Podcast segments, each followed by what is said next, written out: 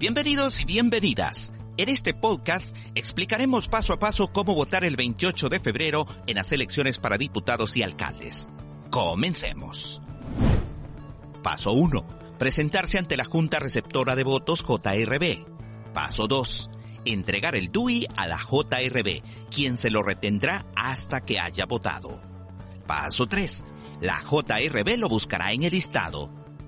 Paso 4. Le entregarán tres papeletas, una que es para elegir diputados, esta es la más larga y de color amarillo, otra para votar por consejos municipales, tiene color rosado, y la tercera es de color gris, para votar diputados por el Parlacén.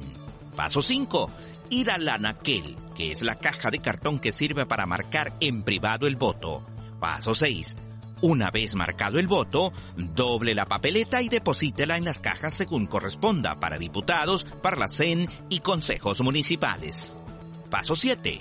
Volver a la JRB para firmar junto a su nombre. Y finalmente, le devolverán el DUI. Y listo.